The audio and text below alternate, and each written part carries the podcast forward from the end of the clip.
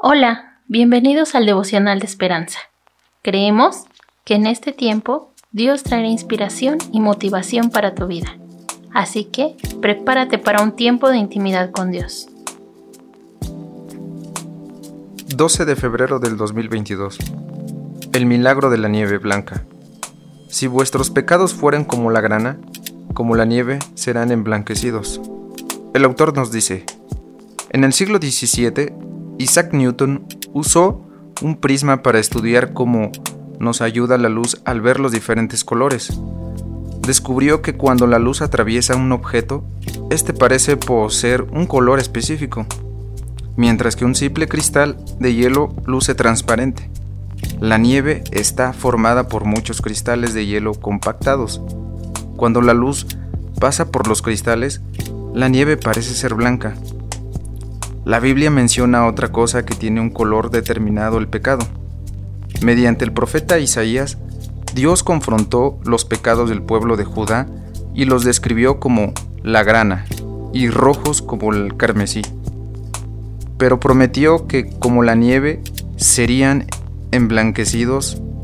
Isaías 1:18. ¿De qué manera Judá debía alejarse de sus maldades y buscar el perdón de Dios. Gracias a Jesús, tenemos acceso permanente al perdón de Dios. Jesús se autodenominó la luz del mundo y dijo que todo el que le sigue no andará en tinieblas, sino que tendrá la luz de la vida. Juan 8, 12. Cuando ponemos nuestra fe en Él, Dios nos perdona y somos vistos a través de la luz de la cruz de Cristo. Es decir, que Dios nos ve como ve a Jesús sin pecado.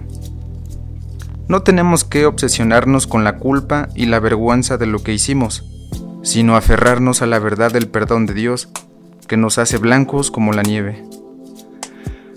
La reflexión del día de hoy de este devocional me, me da a entender de que nosotros cuando tengamos tentaciones sabemos que no debemos obsesionarnos a veces por ese tipo de, tentaciones para cometer algún pecado. Sabemos que si vamos al camino de Cristo, no andaremos en tinieblas.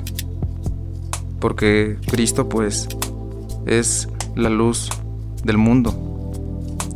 Oremos. Dios te pido para que cada uno de, mi familia y de mis hermanos, si se encuentren igual en, en alguna tentación, nos ayudes a poder no andar en tinieblas, Padre. Te pido, Padre, igualmente para que no viva en el pecado, sino más bien viva en, en tu camino, Padre, en la luz, porque tú eres luz y eres la verdad, eres el camino y la verdad. En el nombre de Jesús, que es sobre todo nombre. Amén.